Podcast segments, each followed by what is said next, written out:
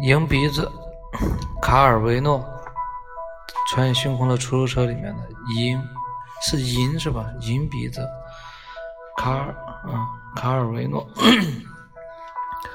从前有一个寡妇，带着三个女儿，靠给人洗衣挣钱来维持生活。不用说，他们的生活过得又清贫。又艰辛。有一天，大女儿对妈妈说：“妈妈，再这样下去，生活真不如去给魔鬼干活算了。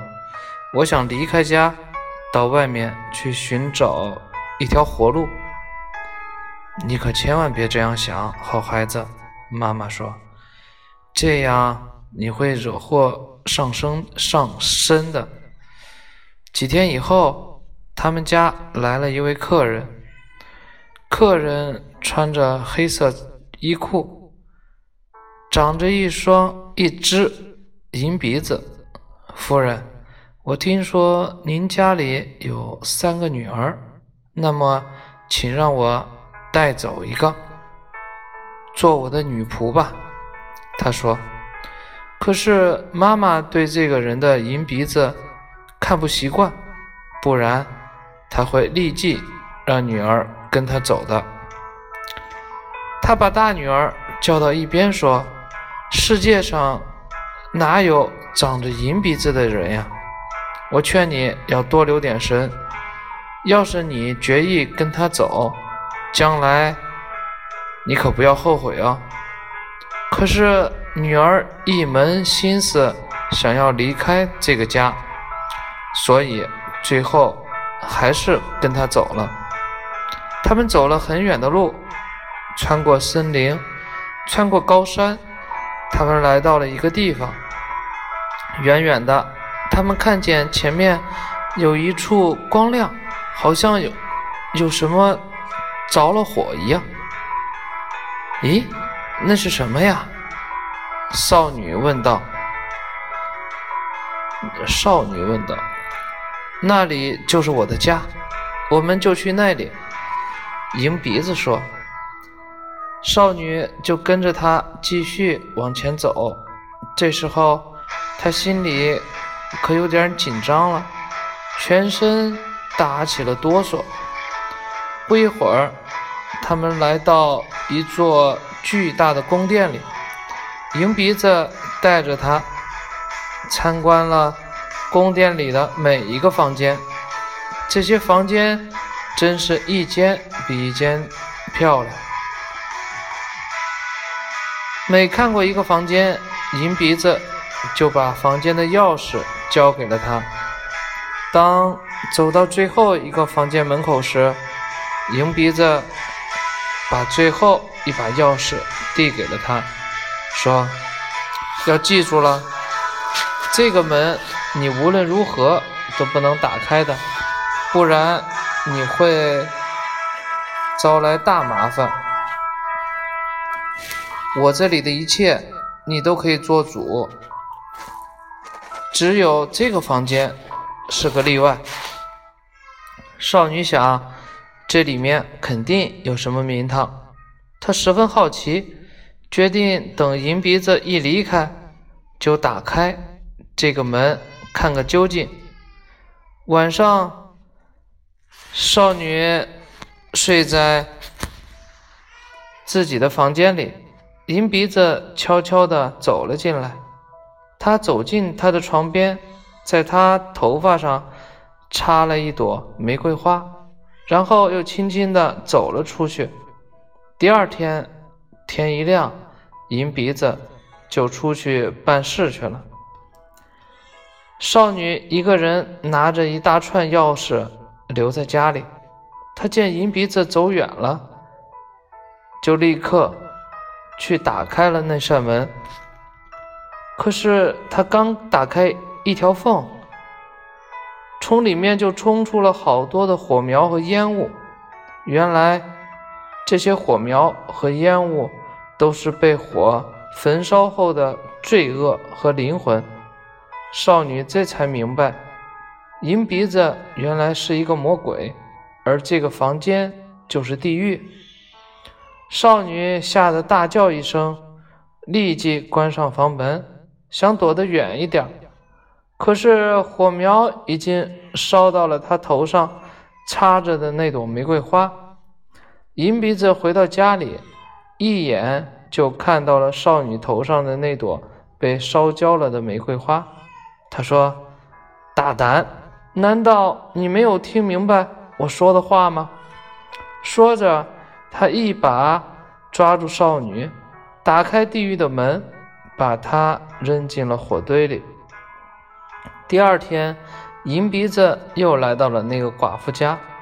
他说：“您的女儿在我这里生活的很好，我那里要做的事情太多，她还需要个帮手。你可以让二女儿也跟我去吗？”于是，银鼻子又带着第二个少女回到了自己的宫殿，像前一次一样。他带着这个少女看了每一个房间，把房间的钥匙也给了她。他告诉她说：“所有房间的门都可以打开，只有那间房间的门千万不可以打开。”少女说：“您尽管放心好了，我为什么要开它呢？我不想打听您的个人秘密。”到了晚上，少女上床睡下后。银鼻子又悄悄地来到他的床前，把一朵康乃馨插在了他的头发上。第二天早上，银鼻子又出门了。少女醒来做的第一件事，就是赶紧去打开那扇，就赶紧打开那扇神秘的房门。不用说，里面还是充满了烟雾和火苗。那些正在燃烧着的灵魂，都在痛苦地呼喊着。他头上的那朵康乃馨也烧焦了。啊，好妹妹，快来救救我，把我从地狱里救出去！他听见姐姐在火焰里大叫着。少女吓得连忙关上门，拔腿就跑。可是哪里有她逃路呢？有她逃的路呢？她相信。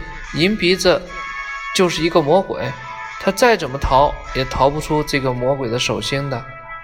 果然，银鼻子一回来，看到他头发上的康乃馨烧焦了，二话不说，抓起他，也把他扔进了地狱里。第二天，银鼻子又用同样的方法，把寡妇家的第三个女儿带回了宫殿。三女儿叫。露琪亚在三姐妹中最有头脑，银鼻子也带着她去看了每个房间。当她睡了以后，在她的头发上插了一朵茉莉花。早上，露琪亚起来后，对着镜子梳头时，发现了头上的茉莉花。她想。银鼻子给我插了一朵茉莉花，我要让它保持新鲜。他就把茉莉花插在了一个水杯里，然后他就去看看那个神秘的门里到底有什么东西。露琪亚，露琪亚，好妹妹，快救我们出去，救救我们！露琪亚一看就明白了，她沉着的关上了好门，然后。开始思考如何才能救出两位姐姐。银鼻子回来的时候，露琪亚已把那朵玫，呃，不是玫瑰，是茉莉花，又插在了头上，装出什么也不知道的样子。银鼻子看了一眼新鲜的茉莉花，说：“还新鲜着呢。”“当然，怎么会不新鲜呢？难道有谁？”会把凋谢的花戴在头上。银鼻子说：“我觉得你是个不错的姑娘，你要是一直这样，我们就会生活的很幸福的。你在这里还满意吗？”当然满意，不过就是有一件事情放心不下。放心不下什么？我离开到这里的时候，妈妈身体不舒服，不知道他现在身体身体怎么样了。银鼻子说：“那还不容易，我到你家去一趟，给你带回一些那边的好消息。”谢谢，您真好。要是你明天能去，我现在就把这里的脏东西装进一个大袋子里，请你带给妈妈。等妈妈身体好的时候，让她帮忙洗一洗。不过酒东西很多，会很沉重的哟。银鼻子说：“你太小看我了，再沉重的东西我也拿得动。”等银鼻子一出去，露琪亚。就去打开了地狱之门，把大姐和二姐拉了出来，把他们装进了一只大口袋，待在里面，千万不要说话。等一会儿，那个魔鬼会亲自带你们回家。不过路上，要是觉得他把口袋放在地上，你们就要喊：“我看见你了，我看见你了，明白了吗？”银鼻子来了，露琪亚对他说。这是一袋子要洗的脏东西，你真的能把它带到我妈妈家吗？难道你不信任我吗？银鼻子问。我当然相信你了，因为我有一个本领，我能看得很远。随便你吧，口袋放在什么地方，只要停下来，我就看得见。银鼻子说：“是真的吗？你好厉害呀！”我似乎不太相信呀，不相信你就等着吧。银鼻子背起口袋说：“老天呀，这包脏东西怎么这么沉呀？”少女说：“那当然了，你也不想想，你有多少年没洗过一件东西了？”银鼻子没再说什么，就上路了。走到半路，他想：“我应该看一下才好，也许……”他是借口要送该洗的脏东西回娘家，而偷走我的什么东西吧？于是他就把口袋放在地上，想要打开看着。我看见你了，我看见你了。这时从口袋里传出了这样的喊声：“哇，是真的！他果真是千里眼呢！”银鼻子生怕少女发现他不守信用。就又赶紧背起口袋，一直走到了露琪亚妈妈的家。两个女儿获救了，妈妈又开始为露琪亚担心。现在他还留在魔鬼的身边，他该怎么办呢？过了不久，他又假装想知道妈妈的情况，继续让银鼻子送往家里送要洗的东西。可是银鼻子有点厌倦了带脏衣服去他家。露琪亚假装头疼说：“我把口袋给你准备好了，这样明天要是我还有点头疼起不了床，你就可以把自己把口袋带去。”其实露西亚早就缝制好了一个玩具娃娃，跟自己一样大。她把布娃娃放在床上，用被子盖住。还剪下了自己的辫子，安在布娃娃的头上，看上去就像是自己睡在床上一样。然后他自己藏在口袋里面。早上，银鼻子看到他还躺在被子里，以为他还在头疼，就二话没说，背起口袋上路了。走到走到半路，他放下口袋，依旧想打开看一看。我看见你了，我看见你了，露西亚在里面喊着。哇，他的声音这么清晰，即使病了，还能有这样的魔力。银鼻子吃惊的想：我看我还是别再跟这个姑娘开这种玩笑了，她实在是太厉害了。他背起口袋，一口气。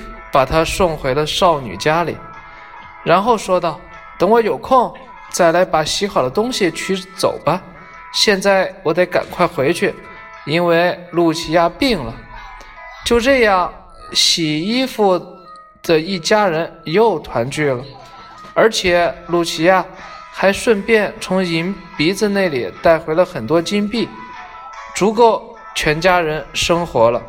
对了，他还在家门口树立了一个巨大的十字架，这样魔鬼就再也不敢靠近了。讲完了啊。